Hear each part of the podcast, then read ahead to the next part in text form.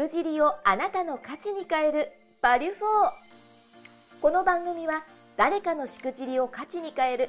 しくじり失敗にフォーカスを当てた音声チャンネルバリュフォーです。起業家2人が毎回業界問わず多様なゲスト経営者をご招待します。教科書に載らない過去のありえないしくじり体験や経験を一歩踏み出したいビジネスマンに向けて面白おかしく深掘りします。誰かのしくじり体験をあなたの成長の種に変え背中を押す。世界初のしくじりにフォーカスを当てた音声チャンネルです。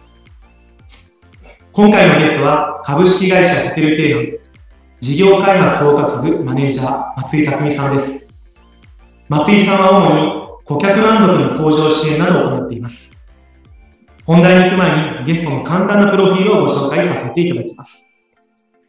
ホテル経歴星野リゾートホテルドヒエグッドナチュラルホテル京都琵琶湖ホテル。現在はホテル京阪事業開発統括部に所属。ホテル業は主にグループホテルの口コミを分析し、改善提案や魅力創出提案などを行っています。SN SNS 業として SNS コーチ、企業アンバサダー、SNS 広告運用などを行っています。個人や企業のアカウントを伸ばすサポートをしております。改めましてよろしくお願いいたします。お願いします。ちょっとホテル名だけ、あの、訂正っていうか、補足していいですか？もちろん、はい、これは、えっと、星野リゾート、ロテールドヒエですね。あとは、えっと、グッドネイチャーホテル京都と琵琶湖ホテルでございます。結構このホテル知ってる方多くないですか？そうですね。あの、ロテルドヒエはもう、あの、20年以上、えっ、ー、と、比叡山の方で、あの、運営しているオーベルジュということで、あの、もともと星野リゾートの前にも、あの、京阪で運営はしてたんですけど、あと、あの、グッドネイチャーホテル京都っていうのは、あの、高島屋のちょうど南側にあっても、えっ、ー、と、オープンして2年ぐらいですかね。あの、今非常に話題の河原町の施設と、あの、琵琶湖ホテルはもう滋賀を代表するホテルでございます。そういうことですよね。これあの、松井さん気になったんですが、お仕事が顧客満足の向上支援と書いてますけど、これ具体的にどんな仕事なんですか、はい、あそうですね。あの、全世界のあのホテルの分析ツールっていう、 TrustYou っていう、まあ、 LinkedIn でも、あの、アカウントをあの作ってらっしゃる、あの、これ実はドイツの会社なんですよ。だからドイツに届けたはい。で、えっ、ー、と、そのツールを使って、えっ、ー、と、ホテルの、えっ、ー、と、分析、あとは競合のホテルの分析とかをして、えっ、と、まあ、どこが問題なのか、課題なのかっていうところを、えっ、と、店舗の方にお伝えして、あとは、えっ、と、どこが強みなのかっていうところも打ち出していって、あの、店舗にお伝えしているっていう状況ですね。そういうことなんですね。はい。なるほど。ということで、今回こういった話も踏まえて、はい過去の数字体験、バリフォーお話しいただけるんですね。はい。非常に楽しみです。はい。じゃあ、早速なんですけど、T さん、今日参加者いらっしゃいますので、過去のしくじり聞きたくないですか？首を立てて、うんうんと松井 さん、よければ、はい、あんまりいただいてもいいですか？いただいてもよろしいですか？そうですね。えっと、僕がもともと、えっと、その、えっと、比叡山のロテルド比叡にいたときに、まあ、えっ、と、今の、今の会社の経営が運営してたんですけども、そこで、あの、星野リゾートの方に、えっ、ー、と、運営をお任せするっていう形で、えっ、ー、と、運営会社が変わったっていうところで、そこで、えっ、と、僕は出向っていう形で、えー、行っていたんですけども、で、えっ、と、運営がちょうど変わるタイミングの時に、まあ、星野代表とかも、あの、いろいろ来られて、あの、いろんなあの、ね、マーケティングの支援であったりとか、あの、コンセプトを決めるとかいうような、えっ、ー、と、お話も、あの、伺っていて、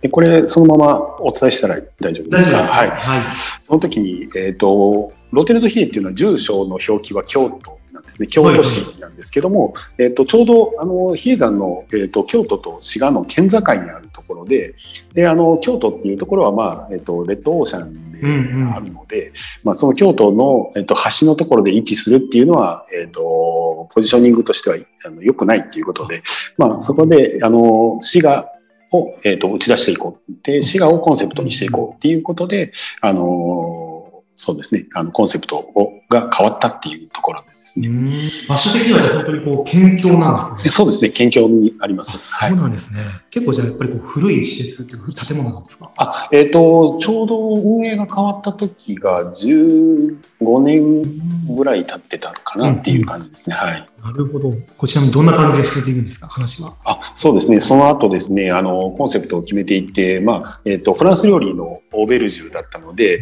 まあ、そのコース料理の、まあ、あの、目玉、目玉の料理になるようなものを、えっ、と、作っていこうっていうことで、考えてこられたのが、えっ、と、船寿司の、えっ、と、メイン料理なんですね。船寿司が滋賀を代表する。そうですね。はい。滋賀の代表する伝統のはい郷土料理なんですけども、食べたことありますよね。で、僕はあの、大阪生まれ育ちなので、その船寿司ってこう、はいあの、聞いたときに、おいおい、ちょっと待ってくれ。松井さん、はいそんなこと言っちゃっていいんですか？そうですね。ああの、はい。まあ、もう、あの、昔の話なので、えっ、と、まあ、その船寿司を出すって言ったときに、まあ、あの、僕は食べたことがなかったので、やっぱりあの、臭いとか、美味しくないっていうイメージがあったので、なんでそれをわざわざ目玉のコース料理にするんだっていうことで、あの、それは滋賀に、滋賀の目玉商品になるんだったら、近江牛だろうみたいな感じで、散々なんか文句言ってたんです。文句言ってたんですね。はい。松井さんなんか見た感じもそうですけど、こう文句言わなそうな感じですけど。いえいえ、あの、文句言います。文句言ってるんですね。で、まあ、あのーそこで近江牛だったら、もっとお客さん来るのにっていうふうに思ってたんですけども、まあそこはやっぱりね、あの、星野リゾートさんが考えたコンセプトっていうのは素晴らしいので、やっぱり実際に接客すると、その船寿司のお料理を求めに、えっ、と、お客さん来られたっていうことで、あ僕は間違ってたなっていう。そうだったんですね。そうですねなるほど。確かに、滋賀と京都が県境だったら、はい京都とかですね。はいまたはやっぱブランドのこうお肉とか、はい。そういう基礎なイメージがあるんですが、違うんですね。そうですね。やっぱり、あの、そういう滋賀の、えっ、と、皆さんがあまり知られてない、その船寿司を、えっ、と、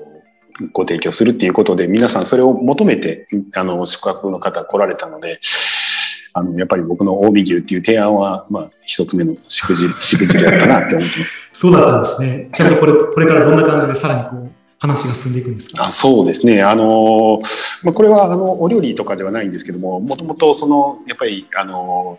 在籍していた、えっと、京阪っていうところの愛社精神が、あの、強かったので、それは間違った愛社精神なんですけども、それが、えっと、出向っていう立場で行った時に、運営が変わった時に、やっぱり、ちょっと、あの、みんな、ネガティブになってうんいたところで、まあ、ちょっとなんか代表意見みたいな感じで、ちょっと、あの、そうですね。うんうんなんか、あの、割とネガティブなことをこう言っちゃっていたっていうところがあって、まあ、そこはすごくご迷惑をおかけしたな まあ今思えばというところですね。そうですね。でちなみにこう、なんでしょう、その後どんな感じで松井さんの変化というか、はい。こう環境であったりとか変わっていったりするんですか、はい。そうですね。やっぱりあの、星野リゾートは、あの、素晴らしい会社ですので、あの、いろいろこうコンセプトを決めたりとか、あと、あの、みんなで話し合う。あの、もうチーム全員で話し合う。あの、もうそれは社員や、あの、パートとか関係なしに、えっ、と、みんな全員で話し合うっていう、あの、土壌があるので、そういったところでいろんな提案が出てきたっていうところが、もうどんどんどんどん楽しくなってきたっていうところがありますよね。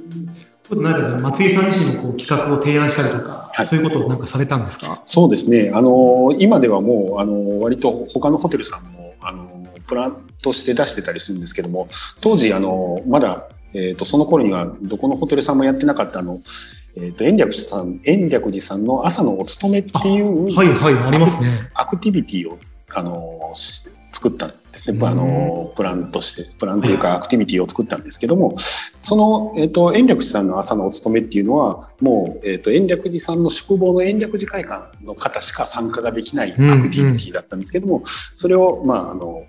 ロテルドヒエも、あの、参加を、あの、したいっていうことで、あの、アクティビティに加えていただいても、それが、えっ、と、大体、えっ、と、29室ぐらいのホテルなんですけど、えっ、と、大宿泊の方で言うと60名ぐらいいらっしゃるんですけど、その中のもう本当50人ぐらいがもう朝のお勤めに行っちゃうみたいな、すごいですね。もう本当にほぼ皆さん、もうその体験をするということで非常にヒットしたアクティビティでしたね。逆にその朝のお勤めってなかなかじゃあできなかったことはやっぱ何か理由があったりとか、やっぱこう、ルールというかパターンにしたんですよね、きっと。そうですね。まあ、あの、そもそも宿坊にね、あの、延暦寺さん泊まっていただきたいですし、うん実はあの、延暦寺さんって朝入れないんですよね。あの、えっ、と、有料道路の中にあうるので。ん。なので、その比叡山の中にあるっていう強みを生かして、えっ、と、そのアクティビティを作ったっていうことで、今も非常に人気があるとは聞いてますね。すごいじゃないですか、そういったものを考えて。やっぱりこう取り上げられて、実際こう企画も形になったわけなんですね。そうですね。まあ、あの、僕は一から一人で企画を作ったわけじゃないですけど、まあ、みんなでこう話し合ってっていうところで、まあ、星野リゾートさんが、まあ、面白いっていうふうに取り上げていただいたので、まあ、どんどんその企画が進んだっていう感じはありますね。そういうことですね。はいなんかさっきの話ではこう、大見牛だなと言って松井さんと全然違うんですけど。そうですね。もうガラッと変わって、もう、あの、どんどんどんどん星野リゾートさんの考え方に染まっていったみたいな感じはあります。なるほど。やっぱじゃあそういった意味では、こう、自自身の中で取り上げられた企画であったりとか、やっぱり成功体験があるとやっぱ変化もあるんですね。そうですね。やっぱりそういう小さな成功をどんどんどんどん、まうんあ、アーリースモールサクセスじゃないですけど、積み重ねていくと、やっぱり自分自身も楽しくなって、周りもみんなそういう影響が出てきてっていうのはありました。結局さ、出向としましてはどれくらい行かれたんですか？そうですね。4年近くですね。はい。ええじゃあ4年間でじゃあ大きくじゃあ変化もあったんですかね。そうですね。もうだいぶ大きな変化があって、あの、最後にはもう、あの、星野リゾートさんラブみたいな感じになりましたね。そういうことなんですね。はいありがとうございます。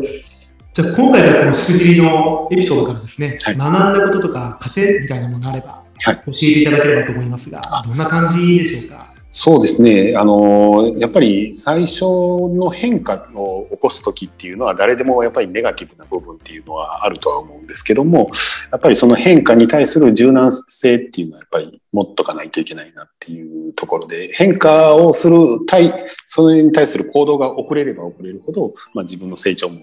遅れてしまうなっていうところはありますね。確かにその辺はそうかもしれませんね、やっぱり。なるほどです。で、星野リゾートさんはやっぱりこう、自分が出向行ってですけども、特に学んだことってあったりするんですか？そうですね。あの、やっぱりあの、マーケティングを、あの、社員皆さん、あの、勉強される、もう、あの、星野代表も、あの、年に1、2回ほど来られて、まあ、いろんな、えっ、と、楽しいお話をしてくれるんですけども、はい。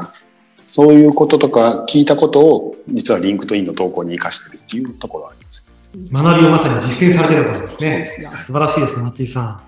いや、でも本当にあの、一本目出だしですね。はい近江牛だろうと、はいい、や、京都だろうと言ってた松井さんと全く違う話だったんですけども。そうですね。あの頃は恥ずかしかっ